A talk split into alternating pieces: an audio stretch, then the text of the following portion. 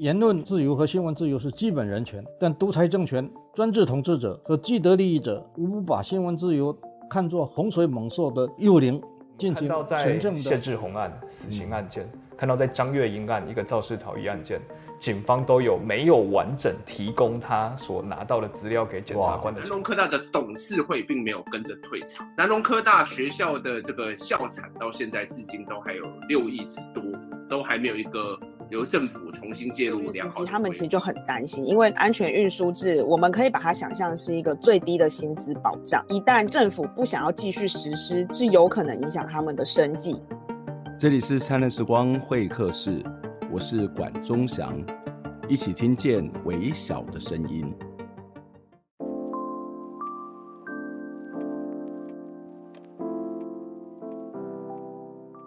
网络购物已经是许多人日常生活的一部分了。我们其实只要按按键盘、滑滑手机，不管是需要或是不需要的物品呢，它都会在很短的时间送到我们指定的地方哦，满足我们的需求或者是对欲望的想象。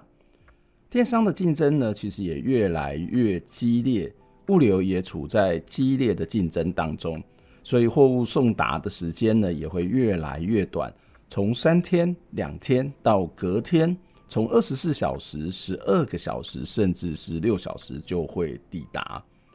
电商的努力，他想要让顾客满意，可是这些大量又快速运输的过程，让我们享受生活便利的司机员、货运员，他们的工作处境跟薪资待遇又是如何呢？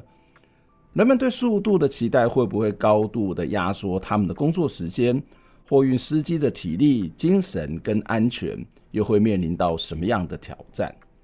三月二十八号，台湾汽车货运暨仓储产业工会到这个行政院去陈情哦，那他们提出了物流业每年都必须面临到的一些共同的问题哦，这应该是长期以来的问题，包括超长的工时、还有过劳以及低薪，并且未确实来给付加班费等等的问题哦。他们希望政府能够出面来修改法令，来协助解决。今天的节目就要邀请汽车货运暨仓储业产业工会的总干事林长志来跟我们一起讨论这个问题。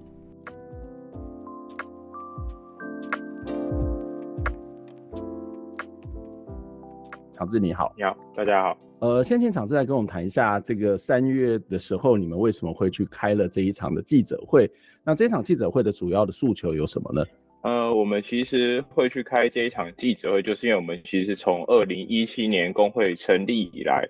从协助多间的宅配物流公司成立工会，到疫情期间争取优先打疫苗，到后续处理中华快递罢工，以及建新还有景山司机遇到的劳资争议等等。那其实每一年的繁盛期，也就是货运会爆量的时期，其实每一次都会接到记者的电话啊，每一年问的其实都是一样的问题。嗯、那我们其实也都是一样的回复啊，就是这个货运量太多，大家超时工作，然后人力不足等等。嗯、那其实我们针对于我们这几年下来接到的经验，其实我们是想要彻底去改革或者是改善目前整体货运业遇到的状况。所以，我们当天开记者会有主要有五个诉求。第一个是希望可以跟工会协商最低的安全运费；第二个就是希望可以推动产业集体的协商机制，然后希望可以去建立调薪制度；再来是希望交通部跟劳动部可以公告违法事业单位，而且应该要要求限期改善；再来是制定事故最高赔偿上限比例与金额；最后是要降低司机的职灾风险。那就主要以这五个诉求作为我们当天记者会的诉求，这样。嗯嗯，看起来这些诉求其实是最近这几年来你们召开相关的记者会，或是你刚刚提到的在接受媒体访问的时候，经常也会谈到的一些问题跟现象哦。那每一年都不断的重复出现，看起来这个问题好像呃这么多的诉求，这么多的讨论，甚至有一些抗议陈情。改善的部分还是有限了。不过，在我们在谈那个实际上面可能的改善的方法的之前呢，也许可以请你来跟我们分享一下。你刚刚谈到在一些特定的时间，特别记者就会访问，我想应该就是在过年期间，或者是在这个一一一一的这个光棍节的时候，或者是在圣诞节等等的这种比较大量的时间，你们大概就会接受到，大家就会关注你们嘛，就了解你们这个工作的状况是什么。可不可以请你跟我们讲一下，在一般的平常的状况，就是一般的工作，一天的工作里面，或是在这些特定时节的工作当中，这些司机、货运员他们所的工作的状况是什么？他们每一天在不管是这个短力，还是在这个平时的时候，有什么样的差别吗？嗯。就是如果是一般汽车货运跟仓储业司机，如果以宅配物流为主，就是大家常常会去寄到店家或者是透过电商购物的，那司机通常都会是大概七点半八点，然后甚至早一点的是七点就到公司上班，然后开始理货。那八点理货到可能九点十点多，那大家就会开始出车去把今天要送的货物全部送完。那如果货物比较少，可以准时下班的话，那就会是六点七点才下班。但是如果是刚刚提到的繁盛期，例如现在我们的繁盛期会是过年、端午、中秋，甚然后到现在的双十一，甚至因为现在其实那个消费形态转变，嗯、所以其实现在可能双十二也都开始变成是就是繁盛期的其中一个季节。那除了物流宅配，因为其实它就是要等人在家里有办法收送件的时候，他们才会出去上班。那这些宅配物流下班之后，其实就会是有一些转运中心的，就会开始夜间就会上班理货。嗯、就是你今天去准备要寄件，大家就是白天的时候把件拿到这些营业所，那就会有人去整理，嗯、最后会透过就是开就是三十五吨或者说或是二十五吨的大车，透过转运，然后运到转运中。转运中心，然后理货，隔天早上再把，就是隔天凌晨再把这些应该要送到各站所的这些货，透大车再转运到其他的站所。嗯哼，那如果是因为这是其实是宅配业，那如果是开那种大型的连接车司机，然后特别是帮一些科技厂、科技大厂、大公司去运送一些包含气体或化学物品，包含石油或者是。那个氢气、氮气、氧气等等，那这些其实他们的工作时间就会是晚上凌晨一两点或者是三四点。嗯、那因为其实有时候会配合科技长的需求，所以这些司机啊，通常不会知道明天到底是几点要上班。哦，就是我可能前一天就是下班，就可能早上，可能中午早上到中午这段时间下班，然后我先回家，然后等等等到可能三四点下午的时候，要等到公司。接到通公司通知说，哦，明天的车趟是一点，那我就赶快，我就赶快去睡觉。所以他随随时都是 on call 的状态啊。哎、欸，对，就是其实就是因为要配合这个大厂的他的那个想要送的需求跟时间，嗯、所以他其实有时候会因为这个随时会调整的上工时间，然后会让他们在部分时候会造成休息不足的状况，嗯、甚至其实有发生。就是我们有询问一些司机，甚至有发生很扯的情况，是他在睡觉前看到公司说，哦，明天是早上凌晨的三四点上班，然后结果睡一觉起来，发现准备要去一两点起来，发现、嗯、哦，公司在他睡觉之后又传了一个讯息，跟他说，哦，你改成一点上班，哦，那那就错过了，不是吗？对对，完全就错过，然后是，但是 但是公司通常也不会也不会觉得是他自己，也不会管你嘛，不会管你说是不是我这个你在睡觉，反正你要来就对了。对，我就是他这样子有被扣薪水吗？还是怎样？应该最后最后通常就是扣薪水，不然就是他赶快赶去、哦、去跑那个车趟。但是因为他迟到，嗯、然后他想办法赶去，他其实就会严重的影响到后面其他人要跑的车趟。嗯嗯，对，所以其实就是，对啊，其实那个工作时间在一些行业当中就是不固定，甚至其实不止这些大公司的物流，也包含一些靠行的。司机就是拥有自己的车，然后去外面找业务的。那这种呢，其实他们也都会说，哦，我也不晓得我明天到底会不会有工作要跑。哦天哪，嗯嗯，就是我前一天，例如说，我们其实最近产业工会有跟劳动部有找我们要办一个座谈会啊，我们当然会去希望找一些各行各业不同类型的司机。那有一些司机就会跟我们讲说，哦，那个他非常想去，但是他要不要去，必须等到当天的前一天。他才会知道他的、嗯、他的那个应该说发包给他的他的老板或者是要希希望他可以他要协助的客户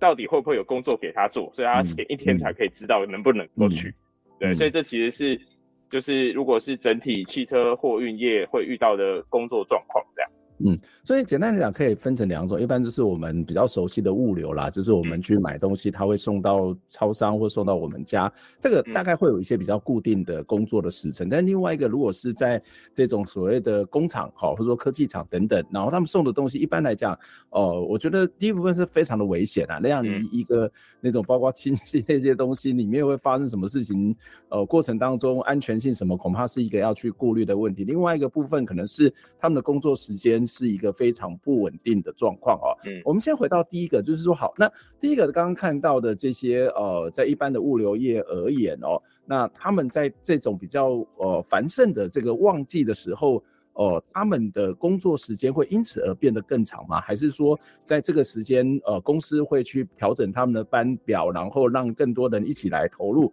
来去减轻那个所谓的运送的压力？嗯，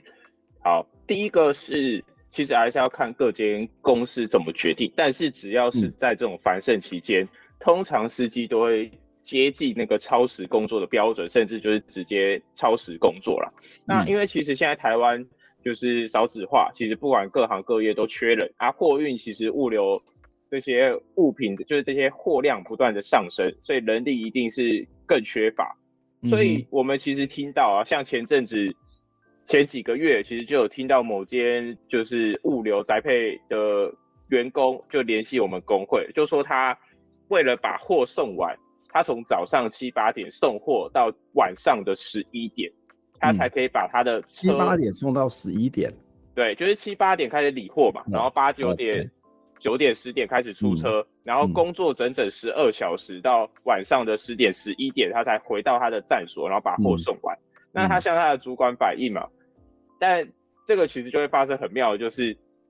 大家司机，因为你如果这些货就是你要负责送，嗯、所以你今天不送完呢，你明天就是必须必须把这些货送完，累积越多，对，就是累积，因为不会有其他司机帮你送，所以你要么就是我今天就是鼻子摸着把它全部在今天送完，然后明天就会有一批大的大的货进来。那其实他向主管反映之后，主管当然就跟他讲说，这是你自己决定要送的。我你也可以不要送，你就放在那里。那我多送一点，我的钱就领的比较多吗？对，没错，因为可以这样子。哦，对，是这样子，没错。嗯、但是他们其实透过那个一个件数，其实都成本都，呃、应该说他们每送一件或者每收一件，他们就是想办法累积那个少少的金额去垫高他的他的薪资。嗯嗯嗯，所以他的薪资就是他可能有一些基本的底薪。然后再按照你送的件数，或者是这个件数的数量，或是件的大小，或是类型，再来做奖金加急这样的一种计算的方法，是这个意思吗？就是通常我们这些大公司啊，其实像速达、宅配通，或者是新竹物流、嘉里大龙，这应该是四间，就是目前台湾的对对宅配物流公司。那除了速达可能就我们工会了解，除除了速达比较有稳定的底薪跟调薪制度，然后在速达工会成立之后，其实那个计件制的方式就有去调整，换另外一种就是算奖金跟给工资的方式。但是其实就我们聊，除了这些宅配物流之外，包含其他的司机，其实他们的底薪都可能不到两万元。就是可能一万不到两万，一万对，不到两万，一万五或一万八，你剩下的其实就是你必须去靠跑件，就是你我送一件，然后慢慢的累积累积，不到一万五就不不符合基本工资，不是吗？对，但是因为其实现在法规规定是你只要当月全薪拿超过基本工资就没有违法，所以其实因为你不管你去那边工作，你就是为了能够有。一笔可以养家的薪资，所以你一定会是去拼命的送，嗯、拼命的去跑。那这个其实是，我觉得这个是宅配里面还有另外一个特别的薪资计算方式，就是他们会有一个叫做保障保障薪制度。嗯嗯，就是因为你其实我送一件或收一件，或者是我今天去载出去的重量，或者是我今天载出去的我跑的趟次。每一次趟次可能假设假设给你一千块好了，或者是我每跑一件送一件给你十块，但是我一整个月累积下来，这个趟次跟这个件数的钱全部加一加，可能根本只到三万五，或者是只到四万元。但是对于外面跑跑车的司机来说，这个完全不在他们的行情内。嗯嗯，就是我跑大车，我可能就是二十五吨以上那种连接车，我一个月至少应该要拿到七万八万元，这才是符合我这个这一个行业的行情。但是我拼命的去跑那个趟，冲起那个趟次，累积起来发现，哎、欸，竟然累积的奖金没有到七万八万。嗯。但是公司会规定说，哦，你只要跑到几趟，我就给你七万八万；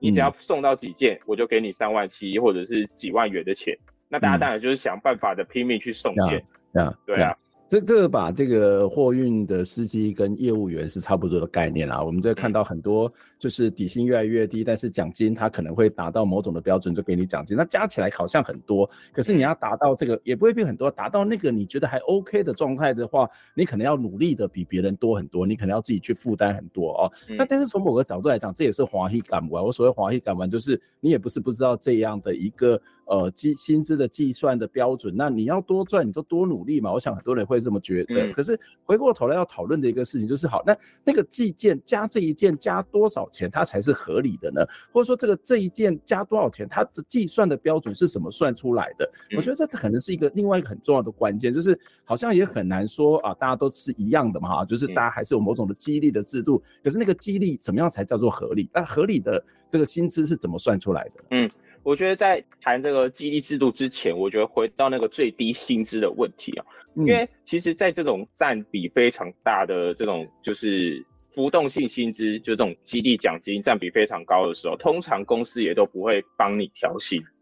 所以因此你在刚入行的时候，当然你年轻气盛，很有体力，就拼命送、拼命跑。但是你到就是四十五十六十之后，其实你的薪资都不会往上提升，甚至是会往下降的。因为你可能不再像过去那样，嗯、对，可能不再像过去那样子，我一天工作可以十二小时，不再像过去那样子，我没有家庭，可能现在有家庭有小孩啊，可能需要花一点时间陪陪家里，那你花的时间就会很少，所以这其实是一个对于劳工来说看起来好像很短期可以赚很多钱的，但其实是不稳定的。嗯、那回到刚刚提到的这个，就是这个薪资到底一件或者是一趟要多少钱，怎么制定才合理哦？那其实现在整个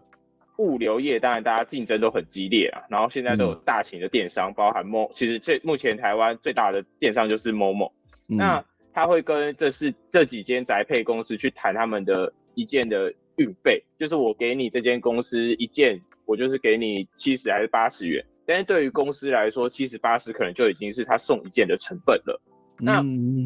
公司为了要维持获利。他当然想办法，就是去降低其他的，就是可以支出的成本，那就会去降低人事成本。所以在过去，其实就是有这种削价竞争的情形，要么就是宅配公司自己想办法把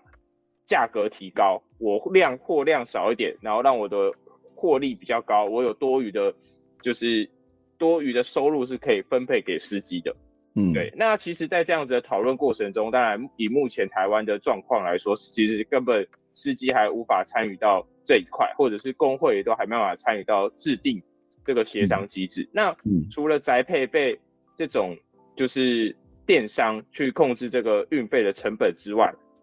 其他外面跑大车的这些司机，可能不不不管是砂石车，或者是水泥业的，或者是去跑。这个可能你接什么台积电，或者是这种大型科技厂、美光什么这些接这些大厂的这种跑车的司机的趟，其实也都会遇到一样的情形。嗯，因为你不是只有你一个就是物流公司，而其他物流公司也会去跟你去竞争这个大厂的这个跑物流的生意，所以当然就是看啊，你们谁可以提供的运费最便宜，我就选择哪一间公司。那公司透过这样削价竞争，我一定就是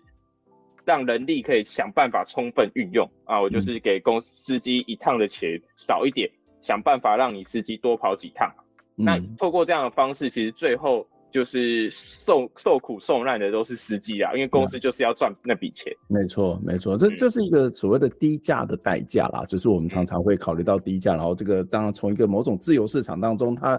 它一定是用所谓的销价，它一部分是提升它的品质，但是未必会提升品质。但是销价竞争相对价是比较容易，可是销价竞争它所销到的可能好处是消费者哦，我就免运，然后大家就很开心。可当你在免运的同时，可能帮我们送的这些这些事件，它可能也被免运了，免费帮你送了一件案件，或者是它的这个能到拿到奖金数比较短。比较少。那我最后一个在这段想最后请教一个问题，就是那他们会因为年资越多，然后他的呃这个薪资会越高吗？还是说纯粹的就是用刚刚谈到的激励奖金去计算？因为你刚刚谈到一个我觉得还蛮严重的问题，就是。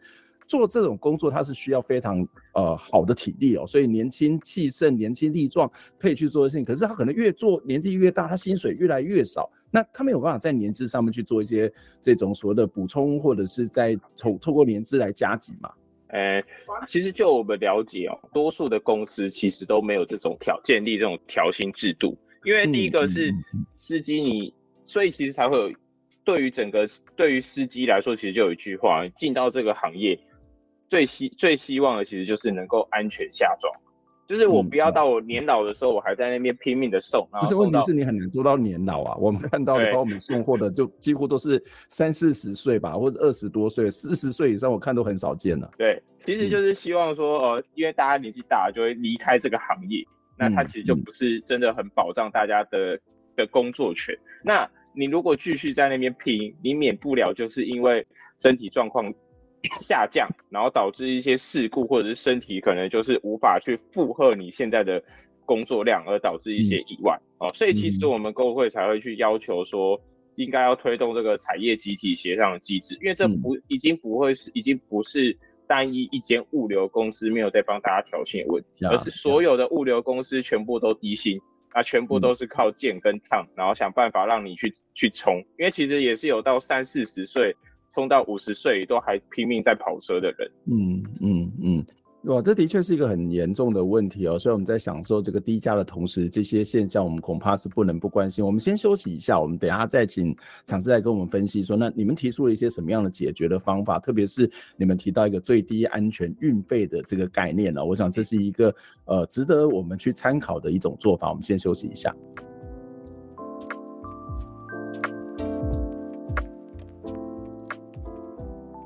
做这期的节目，就让我想到在《灿烂时光会客室》第三百九十九集，韩国货运司机大罢工求实为求道路安全的这一集的内容当中呢，我们访问了公库的记者洪玉珍哦，他跟我们一起讨论了有关韩国货运司机的罢工事件。而在那一次的罢工当中，这些货运司机提出的诉求，就是要要求韩国政府呢，能够永久实施安全运费制。这个机制呢，是指的是说，韩国政府必须依法设立安全运输委员会。那这个委员会呢，有十三个人组成，包括了这个社会公益人士，那有四位。那其他的九位呢，是由这个货物业者、运输业者，还有货物连带本部呢，更推派三人。那委员会每年会去考量到这个变动成本哦，例如说像这个燃料费啊，或是零件等等的费用，还包括所谓的固定成本哦，例如说。像这个人事费、折旧费用等等哦，还有一些相关的事项，然后他们就会定出这个安全运输的金额。那司机除了可以熟悉货物业跟运输业所负担的具体数字之外，就可以了解他们到底在接案子花了多少钱，然后花各式的成本是花在什么地方，他们也可以得知自己可能获得到的这个最低的薪资哦。这一集做完了，其实蛮有趣的，我们也得到了一些回响。那我觉得更有意思的是说，这一次的台湾货运物流司机的请愿当中，他们也提到了这个安全运费制的这个概念哦。呃，我想这个社会运动它事实上是具有全球性的，一个好的社会的制度，它是需要相互学习、相互的参考。那当然我们会持续的关注的这一套制度的运作跟实施，不论这一套制度是在台湾还是在韩国。接下来呢，我们要来持续的请林厂志来跟我们分享讨论这个议题，他们到底是怎么看？他们希望有什么样的改变？在我们进节目之前呢，也欢迎大家透过捐款的方式来支持我们。在我们的节目的下方说明栏里面有捐款的相关资讯，透过您的捐款，我们才能够走得更远更好。那我们一起听见微小的声音。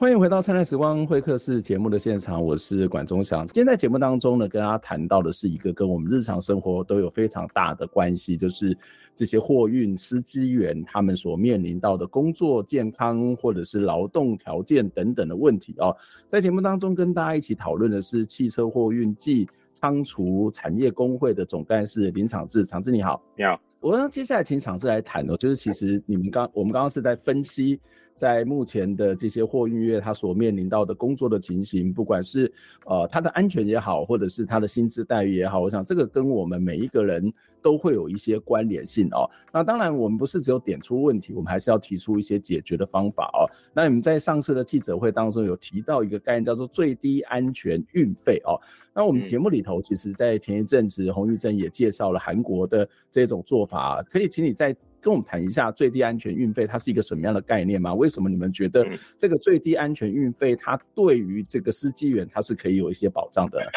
嗯，这个最低安全运费，就是因为前阵子韩国民主老总的货运本部，也就是整个货运业，在针对这个应该要把这个最低安全运费，从原原本只实施的少数行业，包含水泥业，希望可以扩展到整个货运业来实施。那这个最低安全运费哦是什么意思？其实它就是去计算你到底，例如说你多重的的货物，或者是多大的货柜，你跑多少距离，你的那个最最少的那个支出的成本跟最低金额应该要是多少？就是你给付这个去跑这一趟的这个司机，应该要给他多少钱，他才能够足以维持他的成本，以及足以维持他基本的家庭生，就维持他基本的经济条件。那其实我们工会有去看一些报告啊，有一有一个是 ITF，就是国际运输工人联合会，他们就针对了这个韩国司司机实施最低安全运费的调查。其实他们的调查结果可以看到的是，第一个是他们就减少了这种承包的步骤，因为你你不管你。过去啊，其实它会透过承包，包含现在的靠行或者是外包司机，那中间都还会有一个车行或者是公司去把中间的价差拿到自己手上。嗯，但是最低安全运费，其实你最至少要给司机多少？你不管怎么去中间，你你就会减少那个剥削的机会，所以他们的这个承包的步骤就下降。然后另外其实也降低了那个竞争性，因为你。不会，这没办法再削价竞争，然后最低就是那个金额，成本就是固定在那里，也提升了整个产业的透明度。因为过去其实你不会晓得到底你这个你的同行竞争到底是跟公司收多少的钱，然后其实因为你只要跑足够会的的趟次，跑足够的时间，其实你就可以去维持你的经济水准，它因此就可以让你减少你的工作时间，也减少你。为了多跑一趟而去的发生的什么超速，或者是可能造成事故的发生，所以，嗯，整个最低安全运费其实就是为了能够降低司机过劳，或者是降低司机为了去赚那个就是可以就是那个基本的薪资而去花更多的时间。那其实，在台湾啊，依据汽车运运输业管理规则。汽车运输业的货运价准则其实是要共同拟定的。嗯哼，那我们其实货运价准则就是他的薪资，或者是他一次可以拿多少钱，是要共同拟定。你的意思是这样？就是汽车，对，就是汽车运输业的同业工会要跟就是劳工的工会要照照着准则去拟定这个货运的或者是客运的这个运价。那到底这个如何实施或怎么执行？其实。大家都不晓得啊，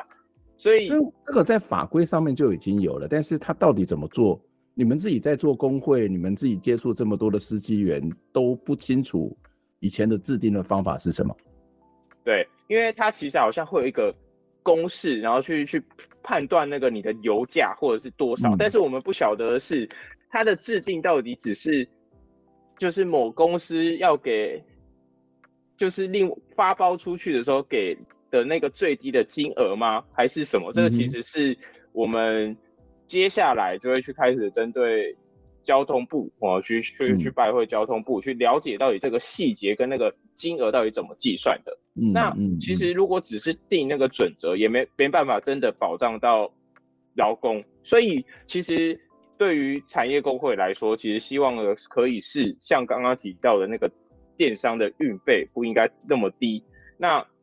也希望说可以各个公司能够有一个最低的基本工资。嗯，就是我最低安全运费当然是包含了我跑一件、跑一趟，我司机本身可以拿到多少钱，也包含了我这个宅配物流的这个电商，我不管你要给公司多少，你给到司机的就是应该有个基本的金额。嗯嗯，所以要有这样子明确的计算标准，对于司机来说，能够拿到司机手上的最低金额，这才其实真的能够保障司机，要不然定了一个金额，最后公司还是。剥削完，然后再给你一点点，那其实就没有什么意义。嗯，这样，你的意思是说，这两个重点，一个重点是说它是一个透明，那怎么去计算，然后这个分配是透明的。第二个，在这个分配的过程当中，司机员的薪资是必须要确认的。就是说，你可能要去跟人家电商之间要削价竞争也好，你要免运也好，是你家的事情。可是回到这些呃真正在第一线送货的人，他的薪资应该要有一个明确或是基本的保障，这个就是一种最低安全薪资的这种概念嘛，哈。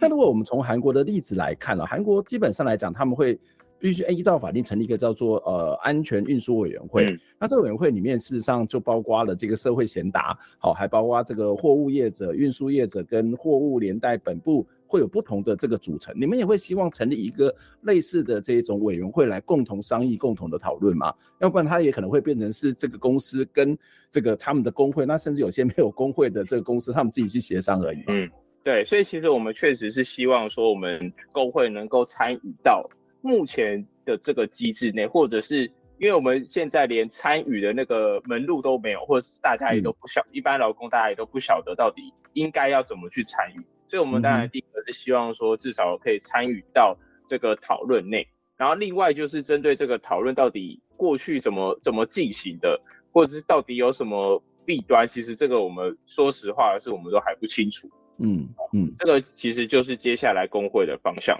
OK。嗯，其实我们再回过头来看政府的角色，虽然你们觉得政府的角色应该要更积极一点，包括成立这样委员会，或者是定定按照法规更清楚的去定定那个薪资的计算的过程透明度以及那些基本的保障之外。呃，其实，在过去劳动部也不是完全没有再去管这个司机员的这种劳动的状况，所以去年事实上也针对劳动部也针对这个货运的运输业者进行劳检哦。那他们也发现了一件事情，并且公告，就是说交通业运输、交通运输业违反劳基法的这个比例过高哦。呃，可以请你多谈一下，就是交通部啊，这个所谓的劳动部，他们到底发现了什么，什么样的违反这个劳基法的比例过高？那呃，在哪些项目过高，或者是有一些解决，他们有提出一些纠正或者解决的方法吗？嗯，其实第当然几个违法的样态，第一个当然是工作超时，第二个就是未依法给付加班费，嗯、第三个就是更换班次的休息时间不足。嗯、那其实就是主要就是工时跟工资的问题。那到底为什么这些违法的事项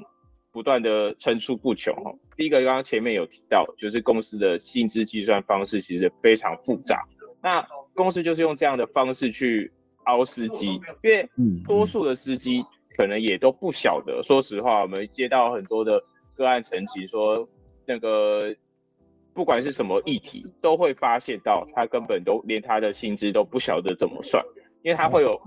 非常多的津贴项目，就是你可以想到什么资源津贴、交通津贴、长途津贴，然后伙食津贴、重量津贴、收送件津贴，反正就是它会有非常多的项目。然后跟我之前之前访问过外外送员很像，外送员不知道他钱到底怎么算出来的。哦、对对对对，对，他都常都不知道我的钱到底怎么算出来，这基本的计价或是那些比例，其实对很多来讲是模糊的啦。对啊，就是我觉得每一个月有收到薪资单，嗯、哦，大概就是这个钱，然后下个月收到薪资单，嗯、差不多就是这个钱。那大家其实也都不晓得我的我的薪资怎么算。那但是劳检员去查，他就会发现到说公司根本就没有依法在计算，但是都会跟司机讲说，你这个薪资计算标准一定是优于法令的。但是实际上到底有没有优于？因为大家也都不晓得怎么算，嗯、也都也都也都不清楚，最后才会发现说，哦，原来公司根本就是违法在计算加班费。那其实我们。当然，老检只要去罚啊，老检就会依照劳基法去开罚。但是对于这些大公司来说，每一次罚就是五万、三万。那我们当然如果有工会或者是有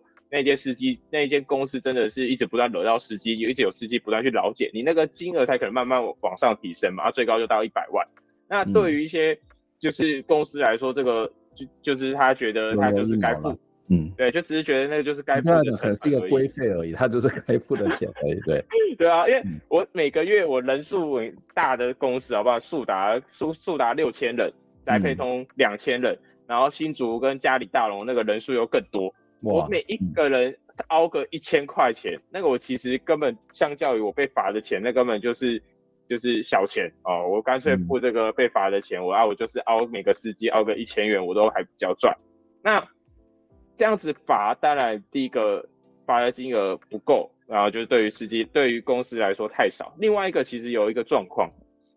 就是这些复杂的薪资计算方式啊，对，有时候其实是可以唬过一些就是劳检员的，嗯、哦，包含你那个、嗯、有时候出勤出缺勤记录，司机都会有两份，一份是实际、嗯、实际的 上工跟外账，嗯，对，内内账外账就像内账外账一样啊，如果是。宅配的，或者是我们但有些司机一看就会知道，说这个时间看起来非常的不合理。那、嗯、例如，所以第一个是，其实产业工会这边有协助一些，就是公司送劳检，但不一定真的会开罚，那就是因为公司的那个薪资制度很复杂，然后那个出缺勤记录其实他可能会作假。然后除了这个薪资，又透过薪资计算复杂方式来奥司机之外，还有另外一个，就是直接在工作规则里面定。你的休息时间一天就是把这八个小，就是直接定休息时间两小时。例如说，呃，我可能八点出勤，然后晚上呃六点下班，这样子是十个小时嘛。但是我工作时间只算你八小时，因为我直接定了你休息时间是两小时。实但是实际上呢，这些司机平常货都快送不完了，然后平平常你就在跑车，跑完车就下。下车之后就是去上料，啊或者是去准备做一些准备工作，其实根本就没有休息时间，所以那些休息时间其实就是公司去扣，就是凹你司机的休息时间了。嗯嗯，但是一般的司机你也很难在劳检的时候去证明说，哦，我实际上没有休息。对，嗯。那这个是我们刚刚谈到那个计算啊，或是透明啊，是一个最最基本的。如果这些没有这些基本的这种呃资讯的话，或是这种记录的话，恐怕你要去做老检都会有一些各式很困难哦。然后嗯，被糊弄过去，或者是跟你讲那个计算的方法，其实我们一下子也不见得能够有一些依据哦。那当然看到的是，在这个老检的过程当中，的确提出了很多的问题，可是这个问题是不是全面的问题，恐怕都有很大的疑问了。那另外。这部分就是职灾哦。刚在前面我们有提到说，呃，有些司机员，例如说那种在这个大型工厂里面去协助运送的人，他可能半夜，然后呃才接到通知，那甚至他已经睡觉的时候接到通知，然后赶快赶过去。我觉得那个是一个非常高度风险的工作。另外，刚也谈到说，哎，这个从早上七点都到晚上的十一二点，这个时间很长哎。然后观众的运货货物其实又很重，然后有些可能又是跟化学有关，这些司机他们所面临到的职灾的问题大概会有哪些啊？嗯，那司机其实我就我们了解，第一个当然是椎间盘突出，然后再来就会是痔疮跟高血压。嗯，那其实以职业就是劳动部职业安全卫生所的调查，卡车司机。罹患椎间盘突出症的几率是一般人的四倍。那为什么会有这个这个几率哦？因为其实你去开车，它就会有震动量，但是你在实际上去执行这个劳，就是那个职灾认定的时候，你的那个震动量会因为你。车辆不同，因为你车辆的保养情形、地面状况，然后你操作的任务，还有姿势，还有你的座椅性质，还有你驾驶舱的设计等等有关。那到底你职业灾害到底可不可以去认定说，我一个司机开了五年、十年，然后椎间盘突出？因为其实台湾的职业灾害认定、职业病的认定，其实没有，就是那个建制的年数没有像国外建制的非常非常非常久。那在台湾来说，你必须还是以现行，大家就是必须不不断的鼓励所有的司机都去送职业灾害认定。那个其实长期下来才可以去建立说，哦，你真的因为司机，例如说，我们就有听到，就是司机跟我们反映说，他的椎间盘不突出，不是第一、第二节，而是第三、第四节，所以没办法被认定是职业灾害。哦，还有这一种。对，其实因为职业灾害跟职业病的认定，其实它就是医学或者它是要长期研究下来的。嗯嗯嗯。对，所以其实像之前那个 RCA 的案子，也是过了很久才可以认定。可是你要知道它的必然的关系，其实并不是那么容易啦。对，没错。常常所以然后这些员工自己去举证，他恐怕也很难吧？嗯嗯，就是像他们的那个上下，就是搬搬货物啊，可能他就要必须去计算哦，他的到底。每一天到底是搬多少重量啊，搬多少货物啊，或者是你上下车，因为有一些可能你上车有一些，就是你上到那个货柜的那个货柜的柜舱啊，再下来，那个其实上下车这个到底次数一天到底有多少，然后会去会不会去影响到你的整个整个身体，这个其实有时候的司机是没办法去去计算的，因为平常工作就很忙碌。对，所以其实，在职业灾害的认定上面，其实有一些人去，这是真的去做过职业灾害认定，但是最后都没有被认定是职业灾害。然后再来另外两个，就是痔疮跟高血压。痔疮其实就是因为司机长期久坐，然后高血压则就是因为刚刚前面提到的，第一个是你的工作上班时间其实没有很固定，然后像开大车，因为你连接车或者是这种转运车，就是会是在夜间工作的。那在这样子工时不稳定的上工时间不稳定情形下，再加上因为现在的人力缺啊，可能公司就直接安排你给你超量的工作，导致你可能休息时间不足，或者是长途开车，那你就可能会有高血压等等的相关的病症。所以其实我们工会这边其实会是希望呢，就是有一些保障的措施啊，其实包含辅具或者是什么电动尾门，嗯，然后这个其实就可以回到说。当然，因为现在我们有一些民众或者是大家会觉得说，哦，有时候有一些辅具，或者是你根本不需要这么去赶工去送货，或者是上下货一次拿很多的货物。但是其实对于司机来说，我就是想要早一点下班哦，要不然的话，我就真的慢慢做啊，真的就是工时就会拉得非常长。所以他就会回到刚刚前面提到的问题，就是我到底能不能够。在一定的时间内，能然后做一定的工作量，就可以拿到我这个这个行业应该要拿到的拿到的工资。要不然的话，我就是想办法拼命的在想办法让我可以自己早点下班。因此，我可能上下车的时候就比较快嘛，跳上跳下的，一次搬比较多货。那除了这个，我觉得对于司机来说，职灾的风险不只是这种身体上的，因为我们了解到的是你。当然，第一个人身体上的职灾，另外一个就是你开车的时候会遇到的事故。嗯哼，因为事故可能发生，不管有没有造成人人人伤，你的车那一个车头或者是那一个车，包括如果是什么三十五吨的大车啊，那个车头就是几百万起起跳。嗯嗯，那你真的发生事故的时候，你真的在这一辈，就是你就算这个公司工作一辈子，你可能都赚不到那一颗车头的钱。对，但是公司会。要求你你要全额赔偿，甚至你在一些公司内，你甚至没有任何的造责，公司也会要求你部分赔偿部分金额。嗯，对，所以其实不只是就是这个司机身体上的受伤，也包含这个事故的发生之后的这个赔偿，也都是对于司机来说压力也都是非常大的。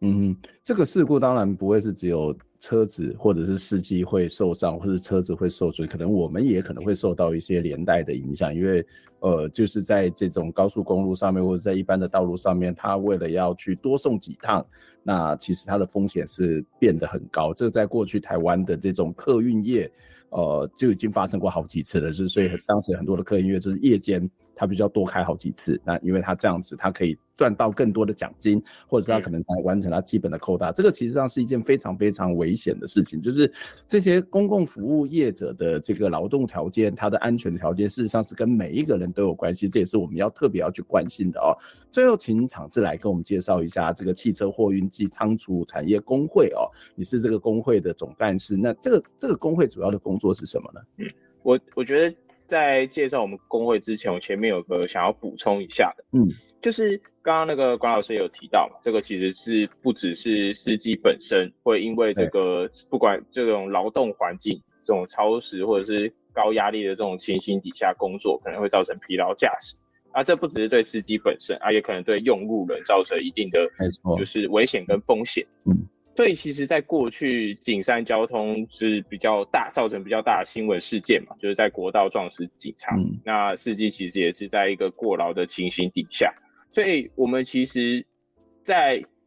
这种汽车货运业啊，它的主管机关是交通部，那它其实是有相关的，就是要求，如果公司经营不善，妨害公共利益。然后违反道路交通安全，其实是应该要要求他们限期改善。那像这种超时工作造成疲劳驾驶的公的公司，其实工会认为这种的其这种公司其实就已经是妨害公共利益跟违反道路交通安全。嗯、所以交通部就应该要去要求限期改善，然后甚至在限期改善之后，这去要求暂停部分营业，而不是等到真的发生了重大事故。车损人亡之后才开始介入，哈，这其实是就是我们产业工会这边要要补充的。嗯哼哼。那回到就是我们产业工会是一个怎么样的组织？以台湾的工会法来说，其实工会形态就分三个嘛：产业工会、职业工会跟企业工会。那以企以台湾其实主要还是以企业工会为主啦，因为工。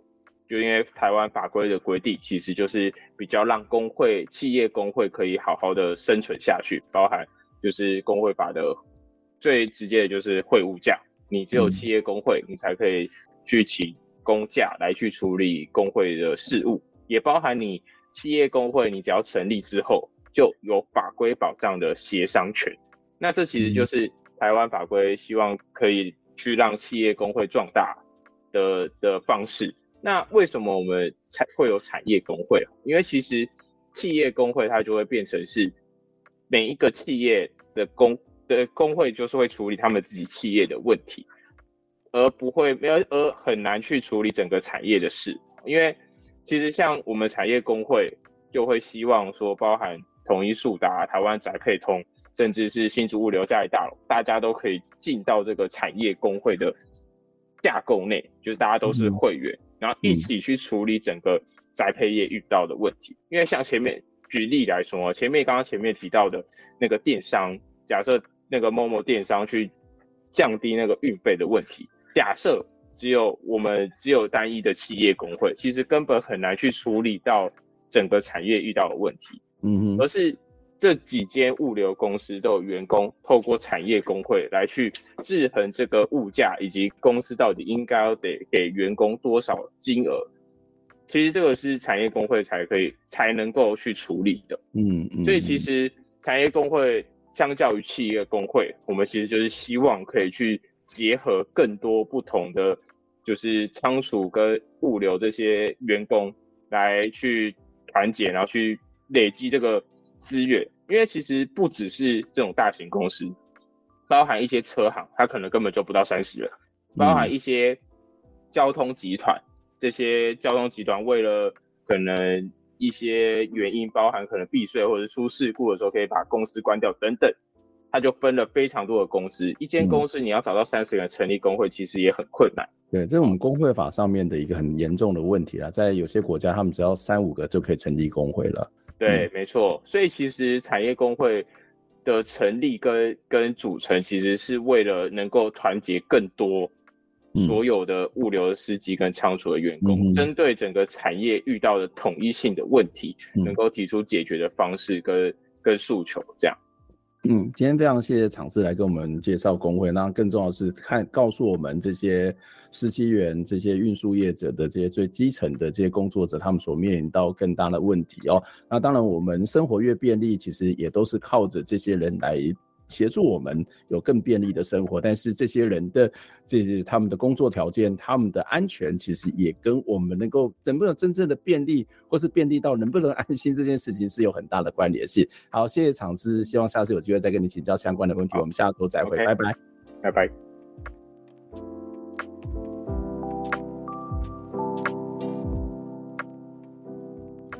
听完这期节目，你有什么样的想法呢？非常欢迎您可以留言来跟我们分享您的看法、您的感受。当然也期待您可以透过捐款的方式支持我们，或者订阅我们的节目，分享我们的节目，不管是 YouTube 或者是 Podcast 频道。谢谢您的收听，下周再会。